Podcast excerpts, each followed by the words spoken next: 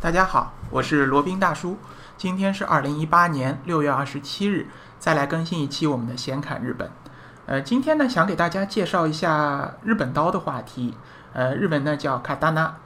日本刀呢又称为叫东洋刀或者叫武士刀，也有叫倭刀的。那根据它的形状和尺寸啊，分为太刀、打刀、肋拆、小太刀和短刀等等。呃，和我们这个常规知道的一样啊，日本刀的形状呢，一般是这种弧形的，但是弧形又不是太大，不像那种阿拉伯游牧民族那边那种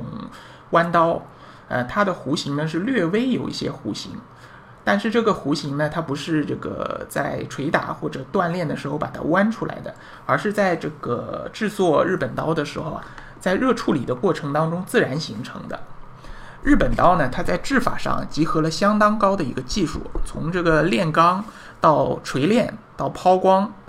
打磨，还有磨这个刃纹，都各个步骤都是要一丝不苟，不可以有丝毫的马虎，否则呢，这个就会导致刀体开裂，或者说刀体的强度不够，或者说是它的弯曲变形啊，就是说达不到它那个弧度，或者说弧度过高了，就导致这个打造这把日本刀就失败了。所以说，这个日本刀的技术含量还是相当高的。嗯，先讲一讲日本刀的这个生产的工艺吧。它生产日本刀，它的原材料被称为叫玉钢，玉就是那个呃玉石的玉啊，玉钢或者也也有叫和钢的。玉钢呢是一种这个日本的传统土法炼钢的一种方式。它呢是用低温炼钢法，就炉温不超过一千度啊，就跟现在比的话，看上去还是比较原始的。我们现在的炼钢温度都是要超过这个一千度的，是叫高温炼钢法。那这个玉钢，它虽然是炉温不高，但是呢，对于造这个日本刀来说，反倒是有好处的，因为呢，它这个低温炼钢法，它能炼出品质更加纯良的，就是说它品质更加纯粹啊的一种好钢。它在锻造的时候和造这个日本刀的时候，它这个原材料反倒是更好的。呃。浴缸呢，它其实就是一块一块的，就表面像蜂窝一样的，有很多小孔小洞的。然后首先要把这个浴缸把它熔炼，然后再把它重新组成一整块，就是放到炉子里把它再重新熔掉，然后再组成一整块的这个钢块。拿到钢块以后呢，还要反复的对呃锻打。锻打锤炼，就像我们在这个武侠电影里也有看到过，造这种刀剑的时候，就是铁匠赤着上身，然后把一块钢放到这个铁锤上面，乒啊乓啊，反复的敲打锤打。日本刀呢，这个也是要这个进行过这样反复的捶打的。不过好在呢，我们现在科技比较发达，可以不用这个纯人力来进行捶打，可以用那种机械，那种叫冲压机吧，它可以进行反复的一个捶打。那呃，主要的那个作用呢，就是排除它当中多余的杂质，然后增加它的这个钢材的强度和韧性，让它的这个内部的组织结构、内部的铁晶体更加的性呃更。加的细致，然后钢材的品质呢也更加的这个平均。一般来说，这样打造锤炼呢，要反复折叠至少十次以上。那大家知道，一张纸是不可能折叠成呃十次以上的。如果是这个反复折叠十次以上呢，那理论上这个钢材它就是被折成了一千零二十四层了。那这样的话呢，就是像揉面团一样，就不停的把它的揉，不停的搅动。它的那个钢内部的晶体组织就变成变得非常的均匀，然后这个钢材的杂质也都基本都会被清除掉了。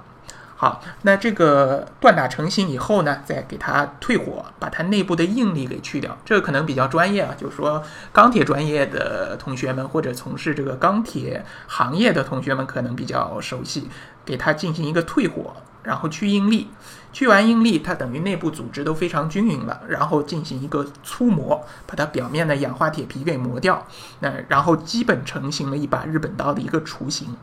然后接下来要怎么样呢？要进行淬火。所谓淬火呢，就把这个就是把这个烧得很红的这个钢啊，放到冷水里或者冷的油里或者冷的液体里面，给它急速降温。通过这样的方式呢，能增加钢铁的这个硬度。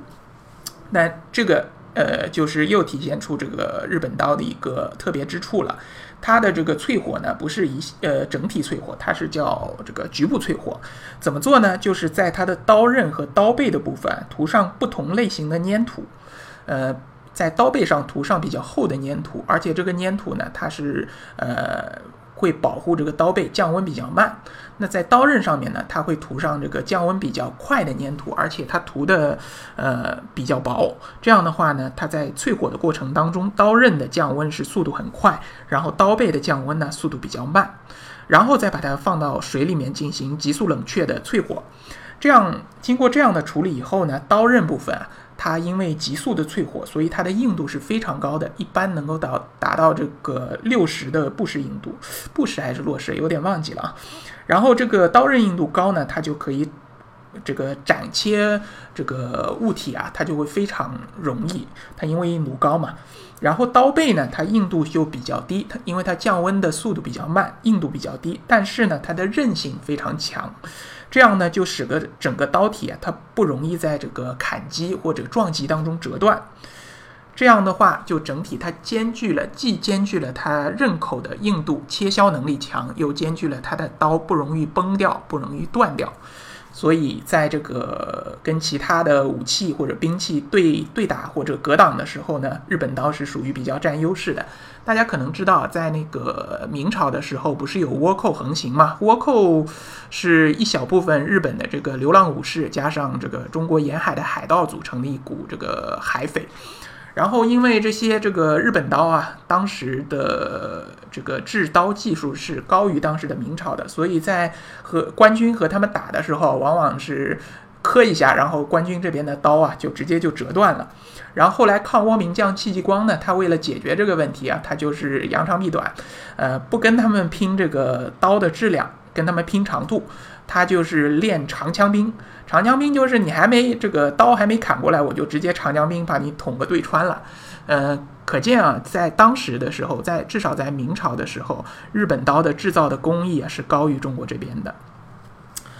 好，那接下来淬火呃淬火完成以后呢，那还要进行一个精磨。精磨呢，就是用这个磨刀石和这个磨刀的这个沙皮，给它整个表面全部是磨的。精磨一遍，使它这个整个刀身就是闪闪发亮的。呃，接下来呢，还是有一步叫刃取，刃呢就是刀刃的刃。所谓刃取呢，就是用极细极细的这个磨砂颗粒啊，手工在这个刀刃上磨出非常好看的这个花纹。我们平常看到这种传统的日本刀上面是有刃纹的，这个刃纹越精美，刃纹越细密呢，说明它这个刀的质量越好。然后经过了这个刃取以后，然后接下来的再是这个装配，然后有的还会在上面刻上铭文，比如说是某某刀匠制作，这个某年某月某日，然后再加上其他的一些装饰品，这个日本刀就制作完成了。然后这种日本刀现在当然是基本上没有这样砍杀的这样功效了，最大的功效是一种比较有仪式感的，或者表明这个刀主人身份的这么一种装饰品。呃，那日本刀的这个装呃装饰或者说摆放呢，其实也是非常有讲究的。那今天可能来不及讲了，日本刀一说起来，发现这个话题收不住口，呃，可以讲的点太多了。那以后罗宾会为大家这个一一讲解。那讲完了这个日本刀的这个制作工艺啊，那再给大家这个八卦一下，日本有什么有名的刀？那第一个有名的，可能大家都听说过，叫村正的腰刀。村正的腰刀，这个他是这个镰仓末期的一名刀匠，他名字就叫村正。他呢是当时一个最有名的一个一个刀匠，叫冈崎五郎。呃，也有人叫他冈崎五郎正宗的，他名字是叫正宗。呃，他的弟子。他因为这位村正呢，他好像是心术不正啊，所以说刚起五郎他就不愿意传授给他最高深的这个制刀技法，呃，这个村正他就不死心嘛，然后就偷学偷师，然后最后被发现了，然后被这个刚起五郎赶出门庭，然后一刀把他的这个手腕也给砍断了。这个村正还是这个人还是比较坚忍的啊，他自此以后呢就记下了这个仇，他说那个你不教我，偏要去这个制刀，我要制出的刀呢比你更好。所以说，他就后来就自成一派啊，就做出来的刀呢叫村正之刀。后来呢，这个村正之刀好像是有一系列的变故，在他手，在这个村正制出来的刀的上面呢，死了不少这个有名的人。后世呢就认为他这个是不祥之物啊，不祥的刀，所以后世就叫他村正的妖刀。然后呢，这个名称后来又传传到了这个围棋里面，围棋里面有一个定式也是叫村正的妖刀，这个就是表明这这招非常的邪恶，或者说非常的剑走偏锋，所以说给它取名叫村正的妖刀。然后说完村正的妖刀，再说一下这个村正的师傅啊，他叫冈崎五郎入道正宗。呃，他是在这个日本铸刀界啊是有名的一个鬼才，呃，就像前面说的，他是村正的师傅，然后因为他觉得这个弟子啊个性偏激，心术不正，就这个不想传授他高深的铸刀技法。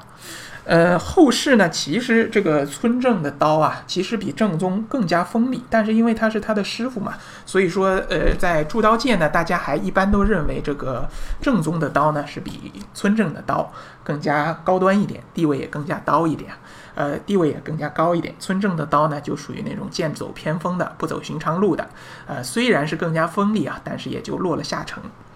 然后接下来再有一个叫长增弥虎彻的这个刀，呃。这个他他的刀匠也就是叫藏增明虎彻啊，他一般这个呃刀名也是叫虎彻，然后锻造者也是叫虎彻，然后传说呢，他出工的刀呢，他不仅是非常锋利，而且呢，在刀身的雕刻上是别有匠心啊。就基本上属于这个杀人斩物，或者说是欣赏摆放都两两可的一一种刀，就是作为既可以作为工艺品，也可以作为上阵杀敌的这么一种实用的刀具。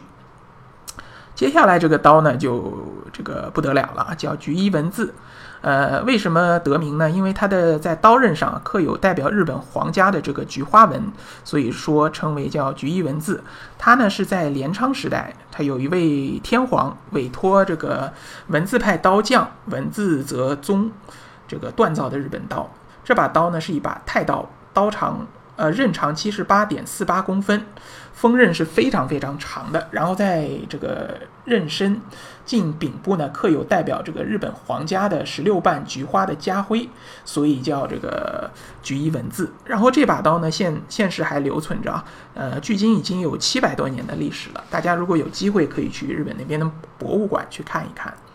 然后接下来呢，还有叫三日月宗镜，还有叫童子切。童子切呢，这个是比较有意思的一把刀啊。它传说呢是曾经斩杀过一个这个妖怪，这个妖怪呢叫酒吞童子，然后就给给了他这个名字啊，叫童子切。呃。其实日本刀还有这个叫天下武刀，还有说日本十大名刀，这各种各样的讲法。其实呢，并没有一个官方的或者说比较正统的一个分类，也都是大家口口相传，觉得这个刀比较有名，或者说这个刀比较有历史含义，或者比较这个做工比较考究，大家就是可以作为一个参考，但是没有一种官方的讲法。呃，现代日本也是有非常多的这个刀匠的哈。呃，这个，呃，他们是分成这个日本各个地方，呃，分成不同的流派，有的是比较讲究他的刀的这个呃制作工艺，有的是比较讲究它刀的这个观赏价值，都是各种各样的。大部分呢都是属于这种私人作坊，这个个人做的，就是我们大家都知道嘛，这种所谓的匠人精神啊。呃，他们做的这个刀具呢，一般都是属于价格不菲。只要是比较有名的这些刀匠，都是价格不菲的。而且呢，如果是去日本旅游呢，建议不要去买这些这个刀。为什么呢？因为你买得了，但是你带不出境。一般来说，你在日本的海关这边就会被拦下来。如果是那些有名的刀匠做的刀，一般是会被拦下来。而且呢，航空公司应该也是不会让你托运的。然后到了中国海关，恐怕也是不会让你带入境的。所以说看看就好，呃，不要出大价钱去买。买完以后呢，这个这个很有可能你是带不回来的，只能很遗憾的这个送给海关了。好，那这个日本刀的这个话题还是非常非常长的。那在后几期的节目当中，罗宾也会为大家继续科普关于这个日本刀或者叫武士刀的一些相关的常识和相关的小八卦。那如果对日本这个国家或者日本自由行深度游有兴趣的朋友们，欢迎来联系罗宾。罗宾的微信号呢是八二七四七九七零八二七四七九七零。那罗宾可以为大家提供日本自由行深度游的一个私人定制服务，当然是要收费的哈。